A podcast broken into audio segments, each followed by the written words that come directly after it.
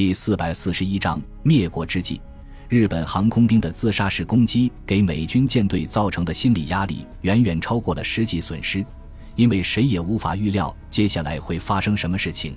只有一点是肯定的：日本政府和军队已经陷入疯狂之中，会采取自己能想到的一切手段来阻止盟军对其本土的攻击。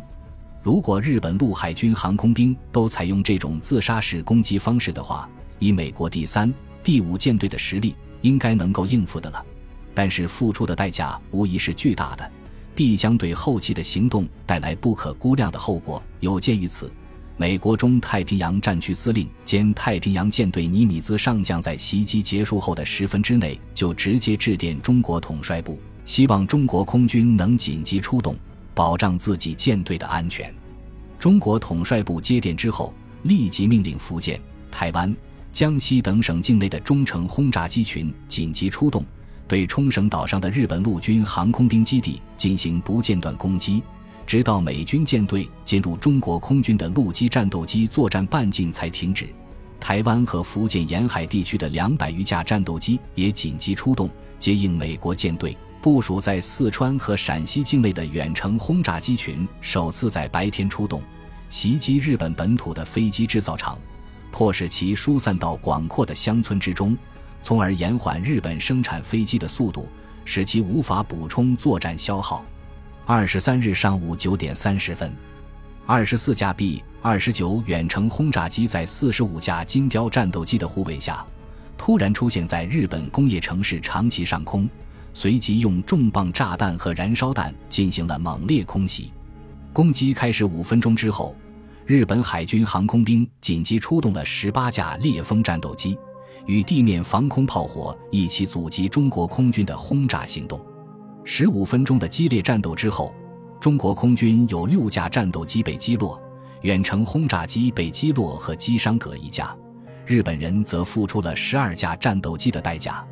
负伤的 B 二十九在距离尾翼三米远处挨了一发二十毫米机关炮。被炸出一个直径在十五厘米左右的大洞，使飞机的密封加压系统失效，无法继续在高空飞行。所以在脱离了战斗之后，就从三千米的高度以四百公里的时速向南飞去，准备就近在台湾降落。结果，轰炸机离开海岸线还不到十分钟的时间，机组人员就发现了由各式各样船只组成的日本运输船队正在全速向西疾驶。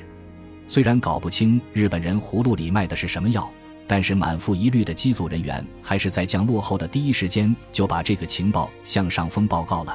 台湾驻军立即出动了五架侦察机，在二十多架战斗机的掩护下前往调查，很快就发现了数以万计的民船。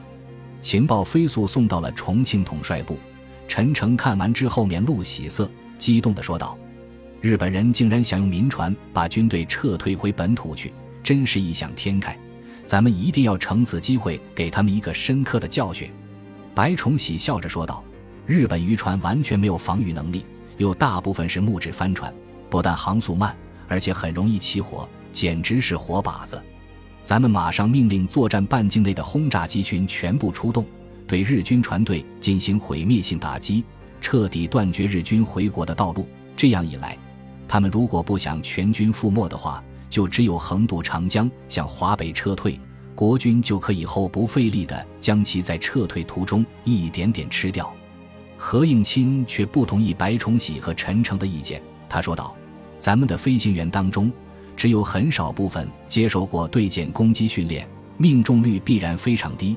如果日军船队采用比较松散的队形，再出动战斗机护航的话，咱们未必有多大的便宜占。”孙百里点了点头。说道：“何部长说的很对，如果要用掉十几颗炸弹才能击沉一艘百十吨的渔船，就真的得不偿失了。”陈诚马上提出了新的建议：“这很简单，咱们就暂时放过船队，等他们满载着军队和物资返回日本本土的时候再进行攻击。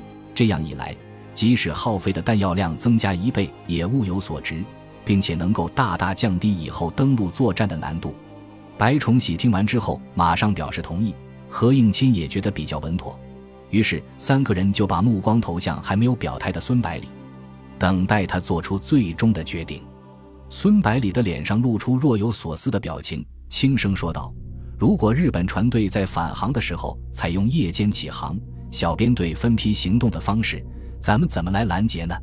试想一下，十几、几十艘排水量仅仅数百吨的渔船，在浩瀚无垠的大海上，是一个多么小的目标，很容易躲过轰炸机飞行员的眼睛。我们要想确保拦截成功，只能增加飞机的数量。如此一来。”必然削弱对日本本土的打击力度，使其赢得喘息的机会。另外，只要最先出发的船队遭到毁灭性打击，后面的日军肯定不会继续上船的。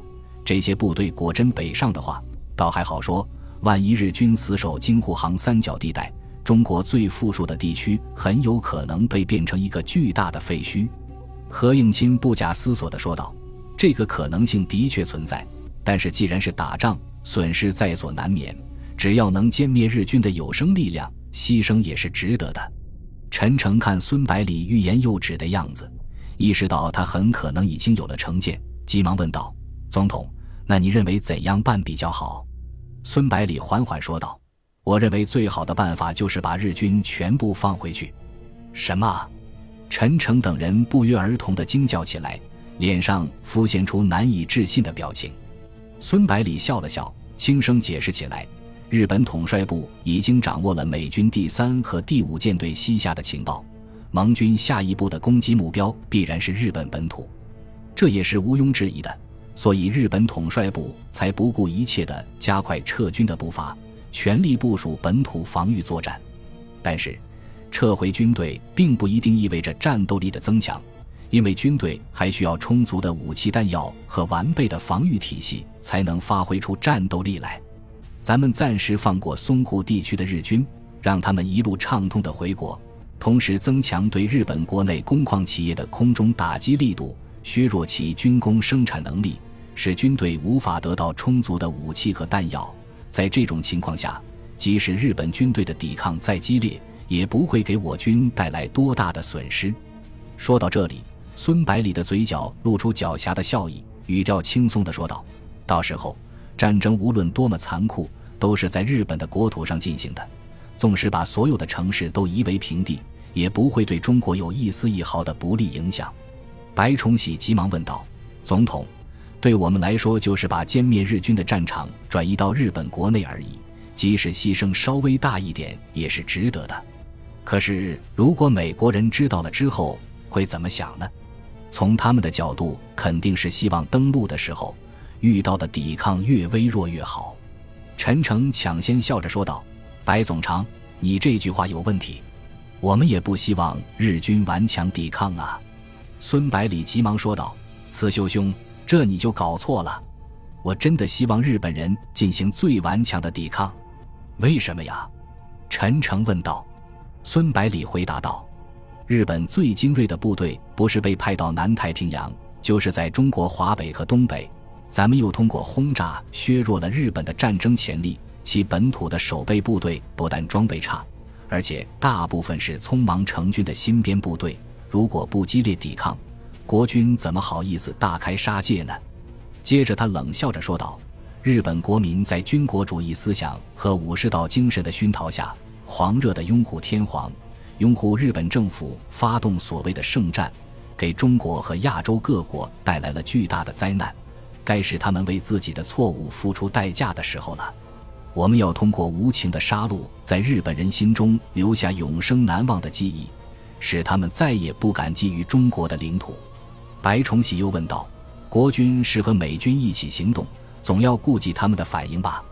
孙百里用轻松的语气回答道：“美国佬向来是睚眦必报。”日本联合舰队把美国太平洋沿岸的城市炸得乱七八糟，怎么可能不借机报复呢？陈诚补充道：“现在日本政府把赌注全部压在德军能在彻底击败苏联之后全力东进，所以抵抗肯定无比激烈。美国佬就是想手下留情，也没办法实行。”孙百里又说道：“咱们已经答应把日本交给犹太人。”可是，全世界的犹太人，即使全部加起来，也不过几千万，并且大部分人未必愿意到日本去。如果犹太人的数量过少，统治一亿日本人还是有些困难的，搞不好还会被日本人给同化了。给咱们竖起一个更加难缠的对手。所以，咱们要在战争期间尽量多消灭日军。只要打死一千万以上的男子，所谓的大和民族就只能是一个历史名词了。何应钦脸上露出凝重的表情，沉声说道：“如果让国际社会知道了事情的真相，对中国的国际声誉肯定会造成严重的影响，还是要谨慎处理为好。”何应钦曾经留学日本，对日本人自然有些香火之情。所以，并不想他们遭到灭族的下场。孙百里胸有成竹地说道：“这个问题我早就考虑过了，准备让美国人来背这个黑锅。”接着，他笑嘻嘻地解释起来：“国军高级将领之中，没有一个人有指挥大兵团两栖作战的经验，所以负责指挥整个攻击日本本土战役的司令官菲尼米兹上将莫属。